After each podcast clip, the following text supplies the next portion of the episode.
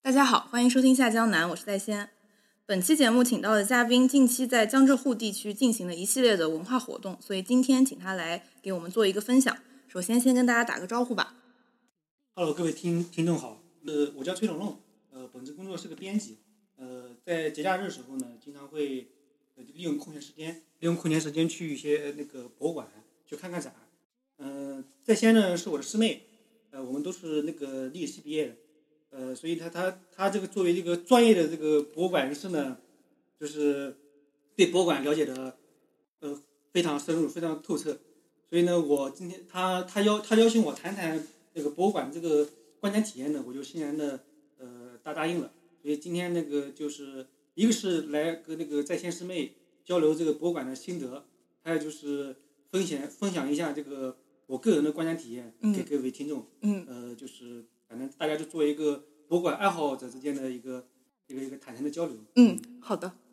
好，我们今天就是是会聊两个城市，对吧？一个对上海，一个杭州是的。那我们就先从上海开始说。就是我想请师兄，就是先是简单的给我们说一下你大概的一个行程，然后分享一些你觉得比较值得推荐的展览。 OK，首先我来我我来讲一下那个上海吧。嗯呃，上海这个这个城市是个国际化的都市。嗯。它最近这段期间呢，呃，展很多展览都是很重磅的。嗯就是就是不像我们一般，就比如说在呃内地看的一些，可能也就本土的一些一些展览，嗯它的很多都是跟比如英国啊、意大嗯利合作的那种国际化的展览。对。就是很多机会很难得，比比如说他那个他最近最近最最火最期待的嗯就是人数基本上都是爆炸式的那个、这个观观展这个火热程度是那个呃上上海博物馆的一个叫那个从波提切利到梵高英国国家美术馆珍藏展。嗯，这个这个展览这个展期是一月十七号一直到五月七号，嗯，就时间还是蛮紧的。嗯嗯，就是我正好就是利用，就是前前不久，在他那个五月七号闭展之前，就是亲自去上海看了一趟。嗯嗯，就是确实是非常非常的震撼，嗯很值得一看。嗯因为他这个展览呢，那我就我就先就就就这个展览给大家介绍一下啊，嗯，好因的为。这是我在上海就今年看的第一个展览，嗯也是最让我感到很震非常震撼的一个展览。嗯他这个展览是那个上上海博物馆，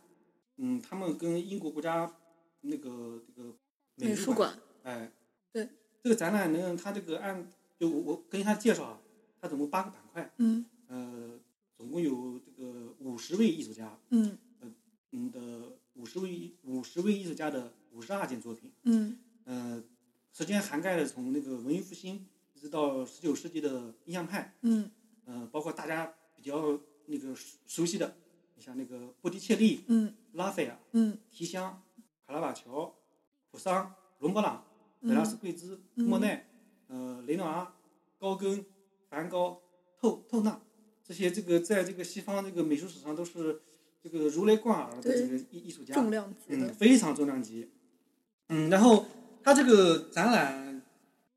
呃，我先打给大家整个介绍吧。它是首先是它的主的主要那个画作，这个五十二件作品是在那个上博的那个第一展厅，就是那个临展厅靠近北北门那个位置。嗯。呃，它然后你进去之后呢，呃，首先在那个门口买张票，进去之后拿到这个票，呃，可以先跟大家说一下票价是多少？票价是一百，嗯，哎，但是其实一百块钱你买一也很值得，真的，对你花一百块钱看看一个这个对啊，五十很多珍品五十位艺术家嗯，有些有些人呢，比如说那个莫奈啊，那个塞尚的梵高的话，你你甚至可能要这个打个飞的去去英国去才对才能看到的，在国内真的很难见到这些重量级画家的画作，我觉得一百块钱很很值得。嗯真的很值得。然后它这个展厅，它就根据八八个板块分八个部分，嗯、就是就是一一条一条线走走下来，它根据它的那个具体时期，从文艺复兴一直到这个印象派嘛，到到到现在的。然后这是这是它那个主要的画作展厅，你这看完之后呢，别着急走，嗯，还你可以到四楼，它那个还有一个叫那个沉浸体验展。哦，你拿到他那个票啊，呃，你就可以凭着这个票去进到那个体验展里。他把那个就是英国国家美术馆呃，因为这次他只是借了52五十二件，哎嗯其他的一些很重量级的梵高的画什么那个，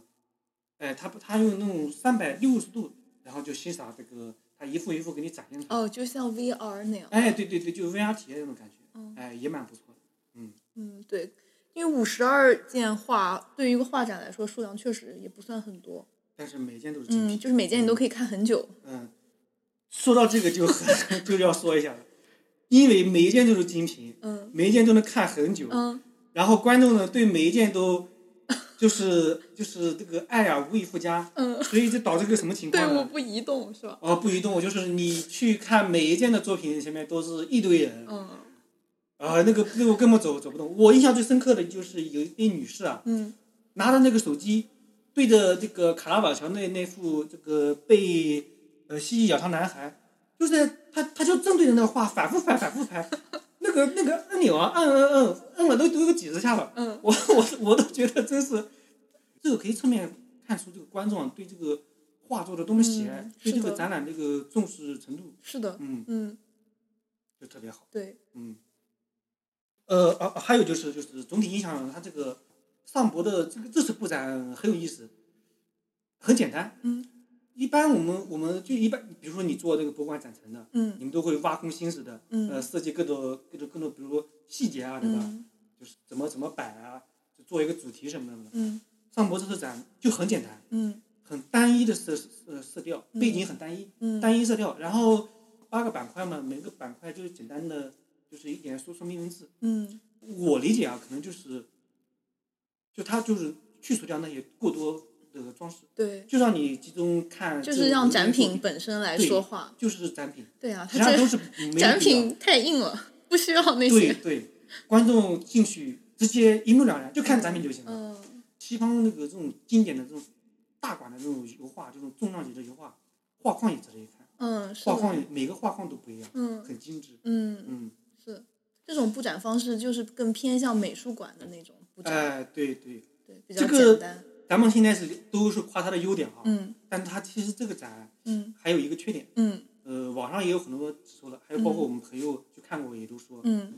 尤其像我这种，我我一般去博物馆必会带我带上我的相机嗯啊，也是一路狂拍，因为我我总想这个一个是留纪念，就是之后可能还有一些用其他用途。嗯呃，我自己亲身体会这个拍照的感觉，它这个可能是打光打光有问题，嗯光斑特别多，哦反射很强，嗯我都要真是要要找找很很刁钻的角度才能够避免这个光斑，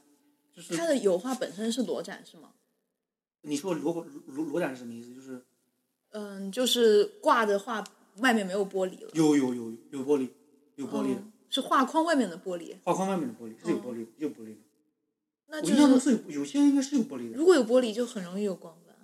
除非它是低反玻璃。但是，一般美术馆挂这个画，它都就是挂墙上啊，就是一个油画的画框就可以了。呃，我回去再看一看，我但是我感觉是应该是有一层嗯很浅的吧，它、嗯它还是防防止你万一嗯会会会有人破坏泼墨什么的，嗯，那不是损伤很大吗？是，之前嗯就是有，确实有欧洲对的吧美术馆发生过这种发事发生过好好几次这种新闻，嗯，呃，反正就是这个就就就这几个缺点吧，其他的都、都很好。这呃还有就是人太多了，嗯哦人太多了，观展体验并不是特别好。那你去的是工作日还是周末呢？呃，周末，嗯、哦我们我们这种上班族也只有周末 才才才能你去。周末人非常多，那总体来说还是非常推荐。嗯，对，然后呃，那我就下面就重点讲几幅画吧。嗯，就嗯讲衣服好了。啊，好好好，就是一一幅我这个印象最深刻的，对嗯吧？最喜欢的。还有一个细节是，呃，想想想分享给大家的就是，这个上博这个第一展厅很有意思。嗯我听到的两两次拆门框，这是一次。上次是什么？上次是那个上博有一次展那个山西的壁画展，嗯，在上博那个，嗯但可惜我没去。我看了那个展，我呃，看你了。看了对吧？嗯他们就说他们因因为那个壁画这个画框很大，嗯他他要他要把他把它放到那个展厅里面，就就把他北门那个框给拆门门门拆了。哦，为了放这件展品，呃把呃门拆了。然后这次呢也是，这次有一个那个莫奈的鸢尾花，嗯很大的，是应该是这个展览最最最大的一幅画了，嗯而且很珍贵。据说据说这个这个画是专门做包机过来的，嗯， 为了把这个画放进去，好像又又又又拆门了。然后啊这是有意思，还有就是，然后然后我就说，就是对我就是印象印象最深刻的，还有一就是那个莫奈的那那一张，呃，长草地与那个蝴蝶这个画，上博也是非常喜欢，他坐在他的那个展展览的那个宣传册，嗯，就是还有他的那个图录，啊，对，图录你要重点推荐一下。图录，那我我之后把它讲完，哎然后我再嗯好推的推荐吧。这个长草地与蝴蝶啊，反正那个网上有很多很多介绍。画框啊，你去现场看的话，它不是很大，嗯，它旁边就是莫奈的月月野花，跟尤其这个跟莫奈的比起来，那个确实是很比较小的一个，虽然很小，但是莫奈呢，它它用的颜色非常强烈，非常鲜艳，就是你你看这个画就是我瞬间被它吸引住。这幅画的背景，呃梵高在临死之前画的，嗯他他他当时住在那个精神病院，嗯在在在疗养。嗯看到那个精神病院那个就是长草地蝴蝶这个景象，他很快的，就是他当时其实精神状态已经很很不好了，嗯，但是你从这个画这个整个看出来，就是这个艺术家啊，就是梵高啊，就像那种向日葵似的，还是抱着一种对生活嗯饱满的热情，对生命的那种那种那种那种渴望，嗯就是那种那种蝴蝶翩翩在草地上那种飞舞啊，就是啊，这是一个，其实他对生活多么的向往，嗯，多么热爱的一个人你很啊，有生命力，嗯，但是他最终还是嗯他悲最终自剧己的，个人走向了这个是的，嗯消失，他真的把自己的一生都献给了这个艺术，嗯这个这个是我印象最深刻的哦。其实还有一个就是那个红衣男孩儿，嗯红衣男孩儿是在那个呃末尾第八展第八展第八板块啊，就是快快结束的时候，那个红色的也很鲜亮，少年啊那个画的特别俊美，非常非常非常好看。但是可惜他那个好像是我看他的介绍啊，画家就是那个劳伦斯爵爵士啊，在画完这个小孩儿之后，这个小孩好像早夭了。嗯啊，这就是就是他这个小孩儿，画家把这个小孩儿最嗯，美就好的是面定目格了，定格在那个那个瞬间了，啊，呃，这反正就是这个这个展的这个整个整个整个体验。嗯下面就是你看完之后呢，出去在出口，嗯他们就会卖那个图录，嗯你凭着这个一百块钱的那个那个门票票嗯门票，可以，它定价其实是定价是两百四。嗯就是 优惠两百块就可以买到了。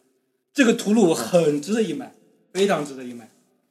做的非常精美。哦，这还中英双语的，对，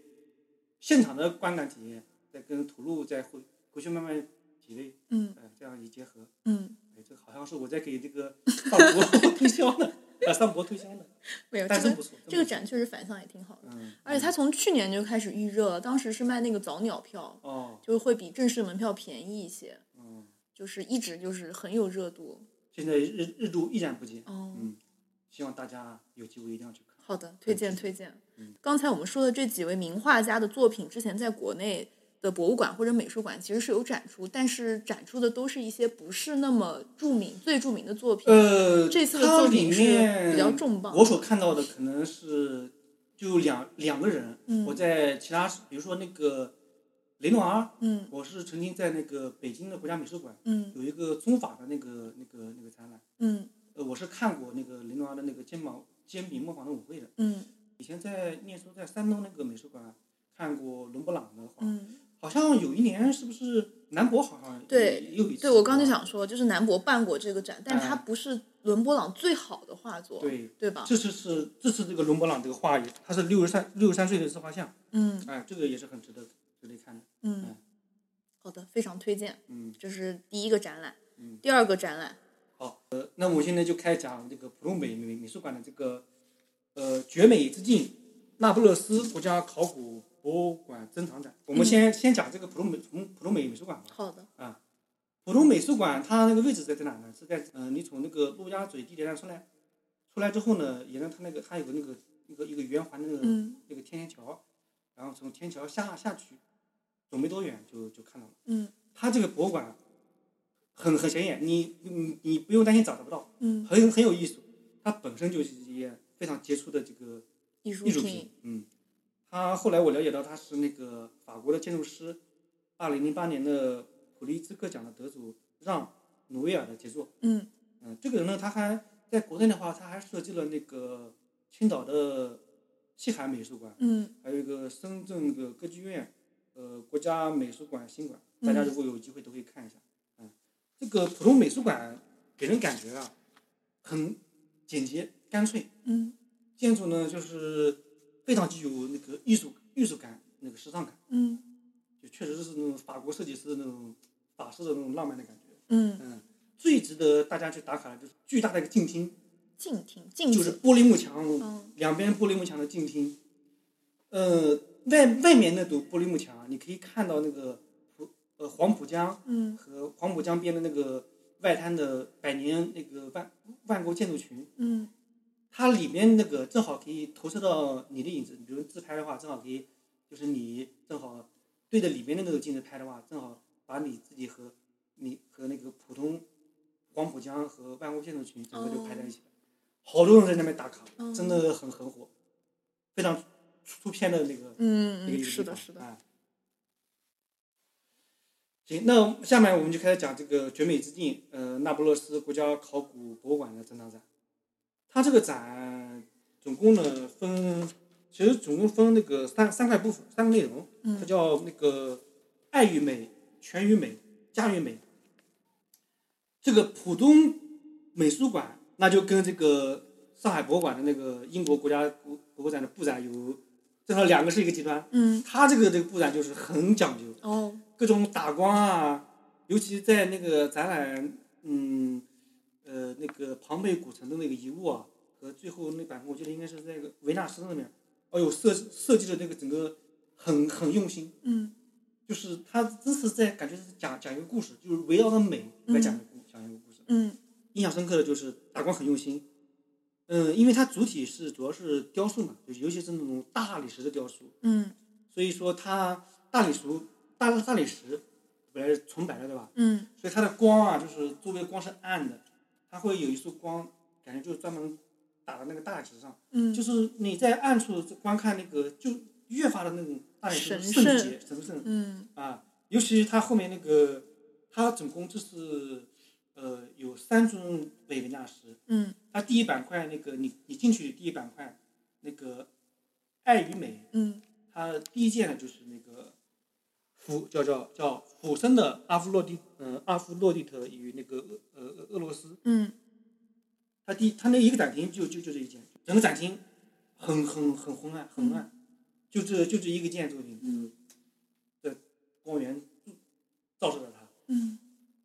很美。然后这个这一层看完之后，你要上楼，到了第三楼，这这要讲一下这个庞贝古城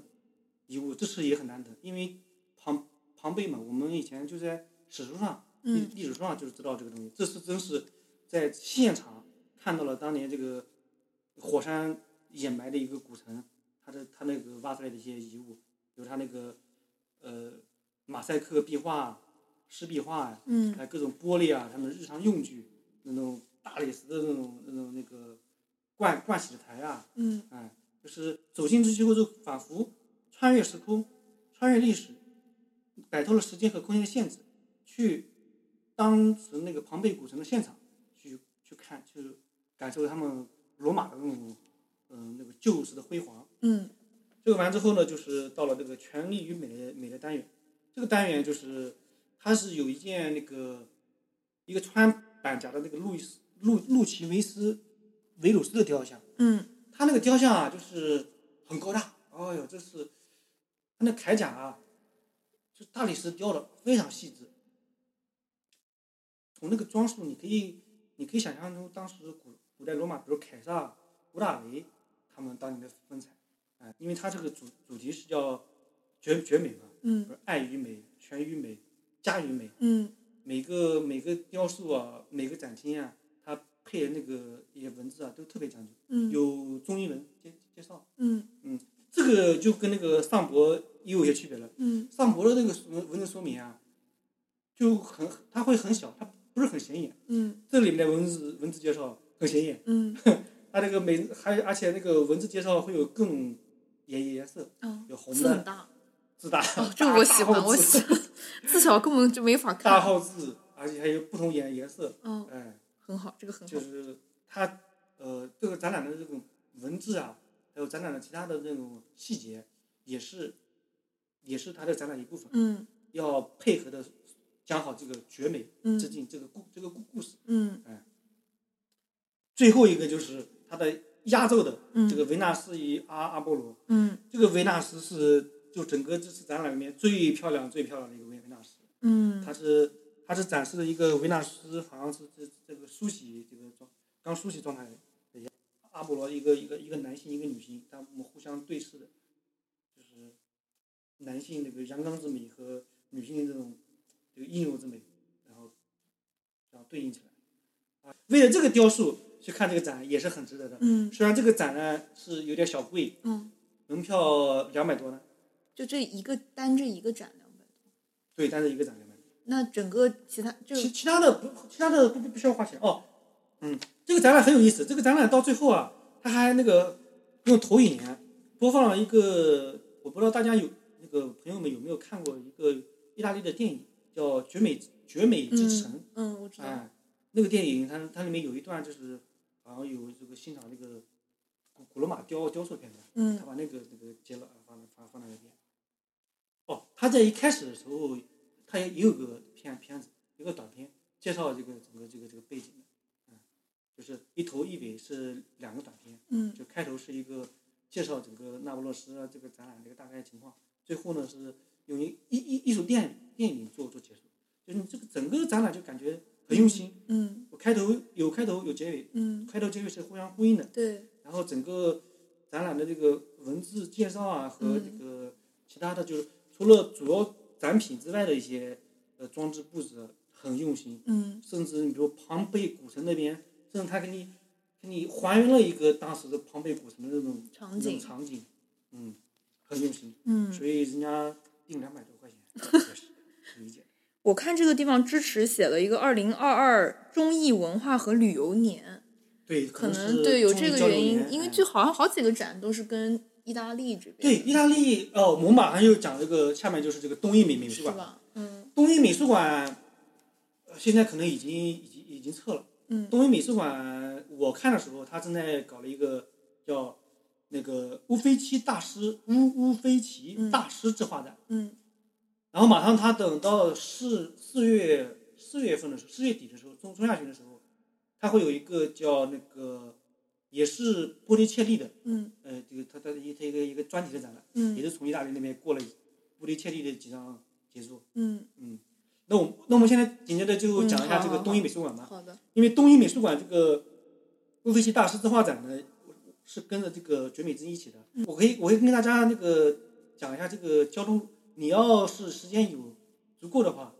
你从那个浦东美美浦东美术馆出来之后，可以沿着黄黄浦江走，嗯走走走，你可以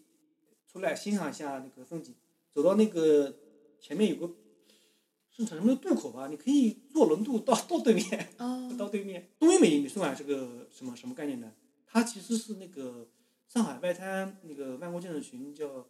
那个外滩一号亚细亚大大楼。嗯，那外滩有些建筑它正在改造，就改造一个这样专门就展示这个艺艺术作品的一个文化中心。嗯这个它这个乌菲齐大术馆是在好像是在几楼三楼吧？嗯别着急的坐电梯就上去了，嗯你抬头抬头看一下它的天窗，很嗯漂亮。嗯这个那种，它好像是那个天窗，我记得印象中的是那种冰裂纹的玻玻璃，很漂亮，很漂亮。嗯它的大家一定一定要一定要看一下它那个景色，就是这这个这个亚细亚大楼啊，以以前也是很难得进去的，你嗯，可以借着这个展啊，就东东东东美东东一美术馆去看一下。行，那咱们就呃讲一下这个魏书呃乌菲齐这个大师之画展吧。嗯乌菲齐他这个为什么能有能有这次展览？因为他是我看他的开开头介绍也是说，他是最近在改造嗯美术馆在改造，所以他有些展品，他要他可以出来嗯巡巡展，所以有有这次机会。嗯最受大家关注的就是当然是那个拉斐尔的一个很年轻的他的一个自画像，这个是美术史美术史上的经典，很多人其实就冲着他这个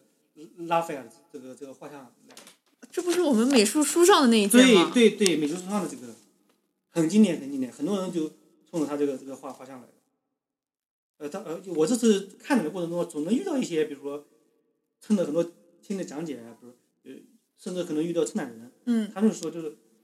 他们这个因为太过太过珍贵了，比如拉斐尔这个，专门就一架包机来，就就是专门用这一幅画，嗯然后好像有七七八次那个那个包包机吧，就嗯，是他们因为他们担心，他们不可能把所有的画都放在一辆飞机对一上，辆飞机上，万一对这个飞机对出事的话，那损失是不是太太太大了？是的，对他们好像用了好好多次，嗯其实都是这些大师的自画像，他们自他们艺术家好像有有有的有的喜欢，喜欢给自己画自画像，尤其那个伦勃勃朗，对，伦伦勃朗朗是自最画爱像画自画像的，好，我的我至少目前为止，你看像上像那个上海博物馆的那个，嗯因为国家美术馆那是他那个六十三岁的自画像，这次又又又又是他了，又是这个龙勃朗。嗯但那个这次路这个东京美术馆的这个龙勃朗好像更为苍老，显得他更疲更疲态一点，嗯，更真实一些，嗯，更真实一点。还有，那就是还好多年前在南博的那个龙勃朗，然后嗯还有一次在哪？反正龙勃朗这个自画像我至少至少见了四次，嗯，可见他画了多少是自画像。数量太多，嗯，整个这个东京美术馆啊光线不不是很好，很暗。嗯整个整个它这个环形走廊，环形走廊很暗，打光也有问题。就是你要拍的话，甚至比那个上海博物馆的那个英国国家美术馆的展览啊光斑还要多，嗯这、就是很头头的问题。嗯就打光不好，就是拍对拍照不太友友好。然后这这里面就是，哎，我就想说一些题外话，就是在东京美术馆、啊，这个好像有研学团，嗯，老师带着很多小朋友，嗯感觉像顶多一年级甚至那种幼儿园大班的感觉，你包括上上博也是，然后带着这个小朋友，反正总总之总之你你想这个，所以当时我还有一种感慨就是，像上海这种国际化大都市，它确实有这种机会，嗯从幼儿园小孩儿从幼儿园甚至从小学开始，他有机会就是在家门口嗯，接触这种是的，这种欣赏到这这种种这种世界一流的艺术，哎呀，我就想起来我小我的小时候， 那是我们十八线这种小镇出来的，小时候真的就只能翻美术书啊。嗯但是呢，虽然说翻美术书，这也培植了这个从小的这这个艺术的向往，嗯也是好事。其实艺术这个这种很大力量就是，你要有如果小孩子喜对这个艺术有兴趣的话，你不要不要阻拦他，你嗯可以就是可以欣赏鼓励他这种爱好，嗯他可能会就刺激着他不断的努力学习。嗯他会有一天，他会想，嗯我我我要来到上海这个地方，甚至飞出国门嗯，去现场去看一下，这个展品总共只有四十六件是吗？展品也是跟那个也不算特别多，数量更呃那数量也不多，但是也是跟那个上博的一样，样样都是精品，嗯每一件，哎，他他这个就很很丰富了，他这个甚至还有那个，蔡国强、哎，草间弥生，就草间还有一尤其些草间弥时生代更近的对，艺时代术更近的，嗯，嗯，草间弥生最近在香港还有自还有个展览，你刚才有说票价吗？哦，他这个票价，他这个票价好像要便宜一点，这里面最贵的就是那个绝美之境。嗯，他这个票价还还还好，一百五吧，好像。那嗯人多吗？呃，人人相对于来那个上博，嗯，相对于上博来说，浦东和这个和这个东映都都不算多的。哦，浦东浦东美术呃浦东美术馆，因为它的空间很大，嗯它观影体验还还不错的。嗯你你你你避免跟那跟那一团一团的去的话，比如说这个这个团过去了之后，你可以单自己一个人静静的欣赏。就浦东美术馆是体验最好的。人嗯最少。呃，因为啊，东一美术馆呢，因为它这个空间很狭窄，它嗯那个环形走廊嗯人多，人人人多是多，然后也还好，嗯不像那个上博那么夸张。嗯，明白。嗯，嗯，就是我刚才听师兄介绍这三个展览，我觉得，因为我自我去过这个乌菲兹美术馆，嗯，就是在佛罗伦萨嘛。啊，它翻译有时候叫维维兹的。对，乌菲啊兹，我去过这个美术馆，我记得当时就是为了进馆，在门口就排队排了四十分钟。我的天哪！所以就是你刚才讲说，就是后面这两个博物馆人不是特别不多多不多，也不用排队。如果是这样的话，我觉得是很值一得定要利看用这个机的。会去看。嗯对，因为嗯就是在意大利看都很不容易。是的嗯嗯，你像这个拉拉斐尔这个自画像很难得的，嗯，嗯，是的，但是好像这个展，这两个展好像都快都要快结束了，尤其这个乌菲兹的。嗯不过大家可以去看下面那个四月四月四月底的，嗯，那个波利切利的、嗯也也很精彩，波嗯利切利也很也很难得。嗯，好的，那我们这个上海部分的是不是差不多讲完了吗？对，上海的就结束了。那我们下一个城市是杭州对，，下一个就是杭州了。嗯，杭州的在先可以多聊多多聊几句了， 对，因为我前段时间也去了是杭州，吧？嗯，杭州都都是跟上海这个挨着的。我其实就是周六周末，我把这个自己行程安得很赶。是的，嗯，周六你看，周六基本上就是在这个这个就看这两个展嘛，就是嗯就浦东美术馆和东一美术馆，然后东一美术馆看完就紧接着就就去去杭州了，对，太拼了吧？乐在其中，嗯不知不知疲惫。 嗯，在杭州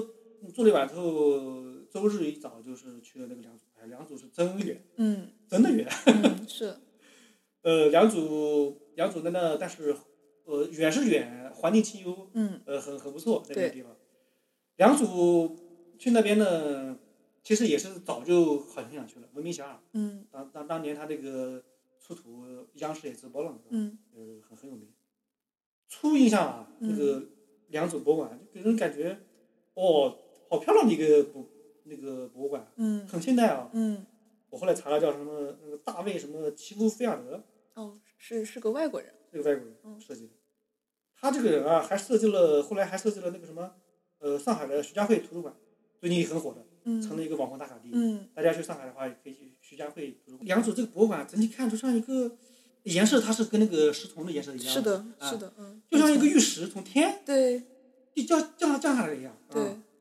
而且你而且你到里面的话，也可以，它会利用了很多那种玉玉从的那个元元素在里是面。的，嗯，它整个其实也是中空的，啊就跟玉琮一样，哎，对对，中间对是一个庭院，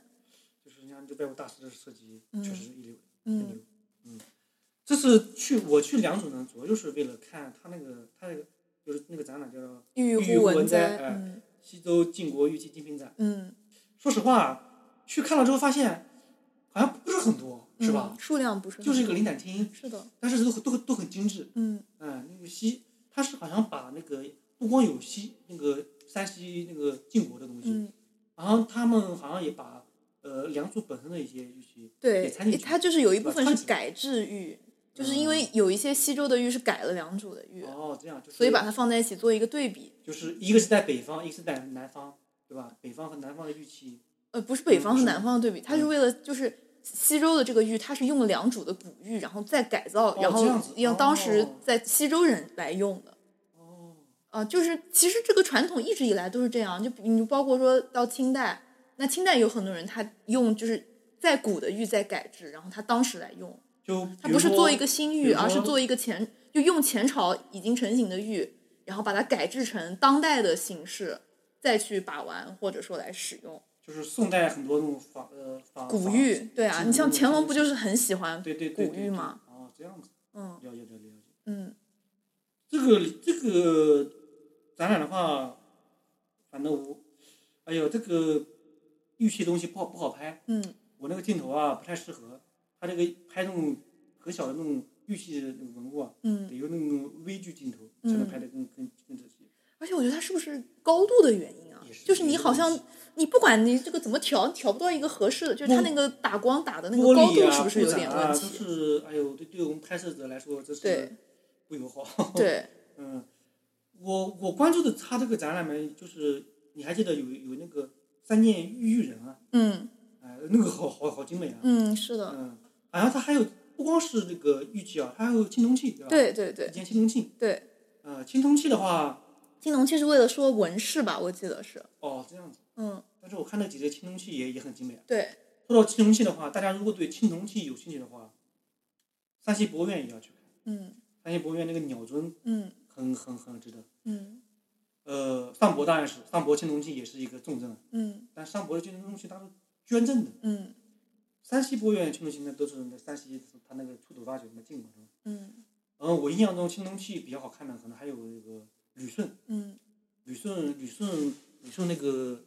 罗振玉收藏的几个青铜器嗯很不错。嗯嗯，青铜器的展览嗯。这几个博物馆是嗯是很推荐的。就这个展里面，青铜器它不是主要的展品，它是为了说明有一些纹饰，就是在玉器上的一些纹饰，然后后来又移用到了青铜器上，哦就是一脉相承的这样子传的承。对，嗯嗯了解。嗯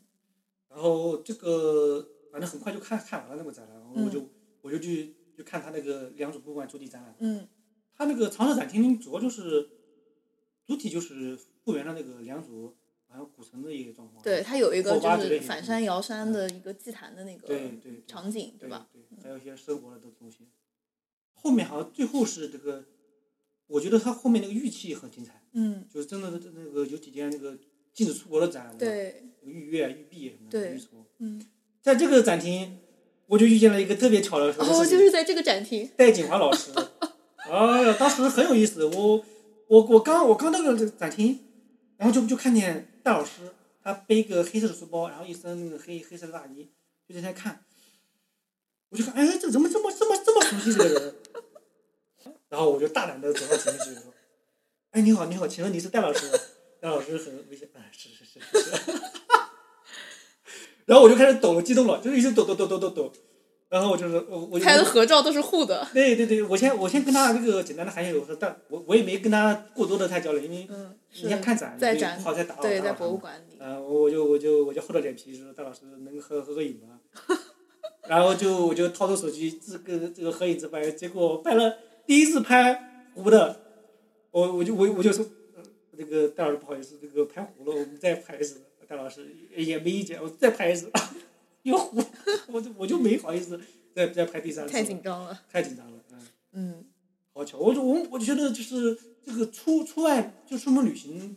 就是很多是这种就是这最大的快乐，嗯就是这种你你到外面旅行，比如看展，嗯总会有一些你意想不到的事情发生。嗯，是，就是旅旅行的意义在于这种，所以说这个咱们标题叫“寻找美，遇见感动”，嗯既发现了这个文物之美，嗯又遇见了一些感动的人和事。嗯是的，啊，嗯，对，你说你这个奇遇，我在良渚也有一个 奇，也不能算奇遇嗯。我在那个展厅里面，我已经看完了，嗯我准备走了，然后这时候正好碰见，就是有看上去是就是馆方的人在给做一个公务接待，我就跟着听。嗯嗯嗯我听到一半才听出来，就是主讲的那个人就是他们的院长徐天进哦，徐老师。太好对了对，然后就是我听出来，就是他接待的那批人也是应该是就是考古的专家，但我也不知道他们的身份，我就一直跟在后面听，因为我当时对那个展厅对他们的展陈有很多疑问。然后听到最后结束了，就我的小伙伴也回来了，我就跟我小伙伴说啊，刚才徐院长说了哪些哪些哪些。 我正在跟他们讲的时候，然后那个他们这个接待团的这个领队就过来跟我说说你你是哪个单位的？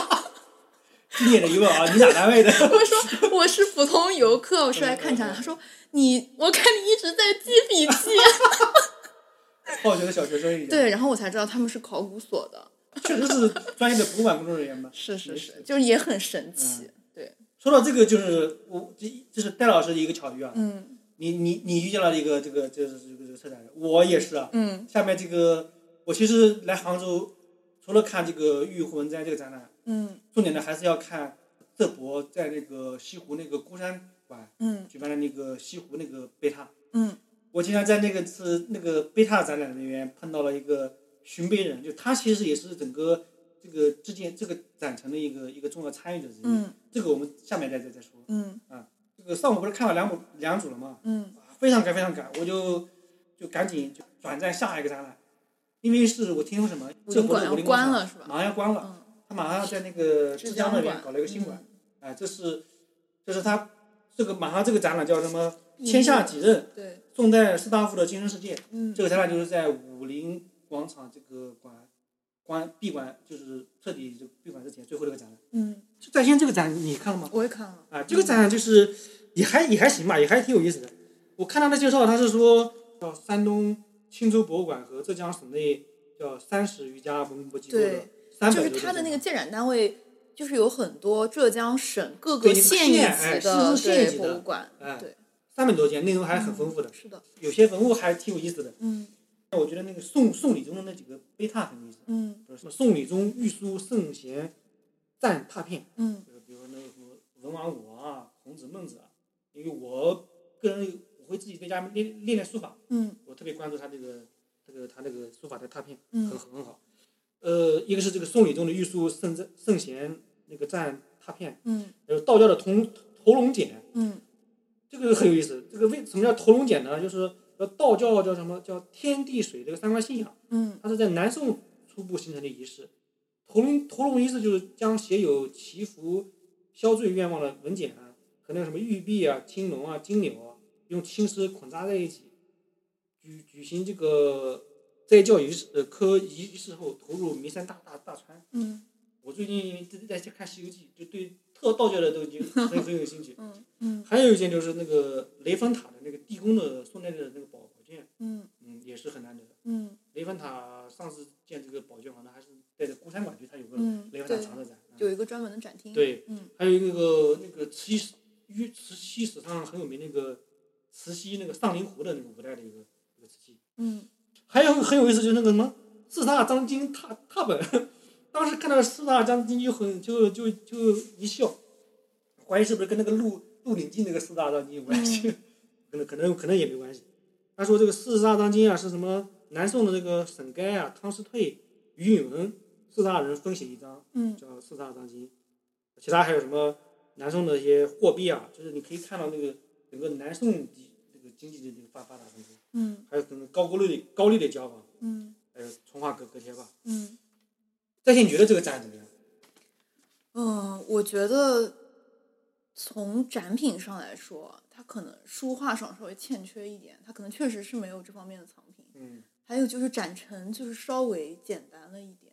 整体我觉得还就是是不它错这个主题叫什么？天下景人对文然后文人因的为我看精这神个世界展览的时候，我是就是跟了讲解，嗯就是因为有讲解带你就全部顺下来，你就觉得这个逻辑很清楚。嗯但是我不知道，如果你不听讲解的话，你看这个会不会也觉得就简多单，我就感觉这个直观一看就是很多，对对对东西很多，嗯但是并不能让我感觉到就是很完整的反映了这个士大夫的精神世界。嗯，就像你说的，没有书画没呀，有它书怎么画反应呢？对对就对是一对个很大的对吧缺是的憾。是的所以他之前在南博这个展，其实在南博也展过嘛，嗯，不完全一样，南博的布展就很好，就是宋韵嘛很有意思，对，宋韵但那个时候是就有一部分书画，对嗯就借了其他馆的书。书画是文人的很重要的一个对成分对，然后这个展览完了之后，就是现在就是重点要讲到这个孤山管区的叫湖山隽永，杭州西湖历代摩崖题刻展。嗯它这个展啊，我正好就是一开始一开始自己去自己一个人看的话，也没看出什么门道，就是嗯捡了自己，因为喜欢看那个字儿，这个书法这个对关系。而且我再插一句，那个展的布展也很简单。它好像后来我听那个展展，你看它是根据每个西湖这个山头来的，你发现没有？飞来峰是怎么一块？嗯对，啊，它就定就哎山是是哪一块？就是简单粗暴的一个一个黑白的东西堆在那儿，对对吧？对对对，所以你得就是对这个文字很感兴趣，你才会觉得它有意而思。且你要听这种真是这策展人或者嗯策展团队之一的人给你讲，嗯，要没有人是讲的话，你自对啊己，去看的话，全但是是他们线路很乱，你发现没对有？啊，嗯。这又是地下负一层，对对又是一楼，对对又是又是嗯其实那个馆就很容易错过，他在那个西湖美术馆那个地对方都已经已经离出那个省馆呃省博了。对对对。嗯然后我大概了解一下，他是他说是什么？这个展就是他是，其实就是把那个西湖周边的摩崖题刻，嗯整个都展示出来，嗯还有新兴的拓片，就是他们这些寻梅人，就是最近几年去拓的，然后甚至还有那种心灵映射藏的百年拓片，嗯还是很珍贵的。嗯它这个按山头，什么飞飞来峰啊、南山啊、定山啊、孤山等几个部分。嗯嗯，我这个展览这个就巧遇到了他那个展览人叫这个人叫那个西巡强，嗯嗯，在杭杭州当地还是还是小有名气的。我听这个就是一路跟那个西巡强整个我自己看一遍，又跟他整个看一遍。我印象中啊，我记得啊他重点讲了几个地方，一个就是他这个碑刻啊，找他们找到那个就是司马池、司马光父子的几几刻，嗯就是佐证了这个当时司马光当确实确实跟他父亲在杭杭杭州这一带，好像就是你听他讲就解决了很多嗯，历史历上史的上很多的谜嗯团，缺乏史料的哎那对种问题。特在线你就特别有有有有意思的一个是，就是到最后末了啊，那个西湖的十十几的提名提提名碑，你发现没有？你仔细注意没有？大家都知道这个西湖十景，这个西西西湖十景是是从哪里来的？什么时候定下来的？嗯，清代，对，是康熙三十八年的时候，嗯康熙亲自这个御题的哦西湖十景。嗯康熙确定完这个西湖十景之后呢，就是每一景它都有一块一块碑，嗯呃，正面就是比如说呃那个呃三潭印月吧，嗯，，有些三潭印月，大家反正去西湖你都可以可以看到，就确实有几个碑。这个特别好玩就是，这个乾隆皇帝啊，大家不是说他盖章狂狂魔嘛 对我甚至发现他这是这个的确也是狂魔。嗯他这个特别有意思，就是他可能对他那个爷爷啊康熙啊特别崇拜。嗯他不是六下江江江南嘛，他每次下江南都要在他他他爷爷这个碑上刻一首诗，嗯啊，怎么刻的呢？呃，这这是一块碑对吧？正面是四个字。第一次来江南之后，他写了一首诗，嗯刻在这个这个这个碑的背面。嗯对，就正面是比如三山一月嗯嗯嗯，嗯背面是乾隆刻的字，乾隆的字儿你你知道的，一言难尽。刻了刻了刻一首诗，这是第一次啊，嗯自己硕大，写着嗯自己硕大， 因为背面这个是很大的一块区别。第二次、第三次呢，就是刻在背的两两两两侧，不两边不是还有空间吗？嗯对对对呃，第二次、第三次刻刻刻两侧，就是很很狭长的空间也刻。第三次把这个碑碑额碑一般不像碑额嘛， 磨平了，继续刻，然后分八行把它把它刻刻实。嗯。第五、第六次呢，呃，碑额不是还有两两侧嘛，哦磨平了继续刻。 这太拼了，然后每每块每块十十几就是十几杯啊，它分七次把它刻完了，嗯就是就是特别有意思。但是这个好像好像是大家现在去看那个西湖十景碑，好像是好像都是后来嗯重重建的修过的，哎没没嗯，不是但是原碑了，那个不是原碑了，那个咱俩就是把这个拓这个片找到了，呃拓片找到这个把这个复原了，就是原碑这个碑身、碑额、碑面两哦，侧我好像有印象，呃对但是我没有注全意是到字这儿个细节，我这个是我发现的。后来那个这个这个策展人他们也也也讲了讲，特别有有意思。嗯嗯，呃，然后还有就是一个有意思的是，那个是三生石石刻，嗯在那个天竺寺的后面，嗯香林洞西面。三生石这个传说，我看他的介绍说什么，说唐代这个李元和圣人元官友善，元官去世前约了杀年后中秋月夜，嗯相会于杭州天竺寺外。呃，到了到这个期限到了之后，那个李李元赴约，然后这个听见一个牧童唱了一首《竹枝词》，叫什么“三生石上旧金魂，赏月迎风不要论，嗯，惭愧故人远相访，此生虽异性长存。”就是说，这个牧童可能就是这个元官这个后生，就是三生石的传说。而且他这个西湖那边就灵隐旁边啊，还有一个传说叫什么，叫三世月中寻桂子，就是月中的话就是会桂花落下，就是三世就是白白居易的嘛，就嗯郡亭枕上看潮头，三世月中寻桂子，嗯有江南忆那几首诗里面，嗯所以是这个，你知道在这个呃中秋之月能在西湖就是看到这个桂花落，也是文人雅士之一嘛。嗯嗯，它还有比如咱们熟悉的，比如说它那个西湖里面沿明那边苏轼的，呃贾似道的，嗯还有阮阮元的一些题名。嗯那说到那个贾似道，南宋奸臣嘛，嗯他这个奸臣是奸臣，但是好像对这个这个信仰啊也也很重视。他来去了好多次灵灵隐灵隐寺，就是在这边题客很多，经常去他灵隐寺上上香嘛，估计是坏坏事做得多了。嗯，然后乾隆，但是乾隆虽然说他这个行书一般，草书写的还行，嗯他他他他有个，他说这次贝塔展的这个草书无不齐，嗯那个连连笔啊，草书连笔和飞白很难刻的。嗯但是但那个刻的也都非常好，就嗯当时的一个刻工是很有名的。嗯它还有一个还有个碑是那个叫吴越的吴越文文穆王乾元观的一个神道碑，嗯杭州的第一大碑，就是在一个山山崖上一个刻的。嗯但这个碑后来在那个一九六零年毁了，嗯就是只有拓片，嗯就是新一色收藏的。就这个现在你要去现场去看那个碑已经已已经没了。就最后它到最后的会，你会发现它会，你看到最后了吗？嗯，它有个那个西湖周围的一那个图一是个吧图，？对，就是它那个点越大，代表那个哎，越多多，碑越多，对。嗯他一我听他讲的是，他为他后面最后设计的意思就是，还有时间轴，对对，既那看到个这非个时常间的好，线，嗯，还有哎，这个是他一个一个对创意。这个确实挺好的，嗯嗯哦，他还有一个是那个这个人说他那个，你发现有一个有一个碑贴叫“璎璎珞泉”，璎珞泉三个字，但这个碑上面就叠加了各个时期。这个人就考证了，从这个唐天宝六年开始，一直到宋代的人，还是宋宋代什么梅伟，还有什么宋代景德，就是他花了很多功夫，就是你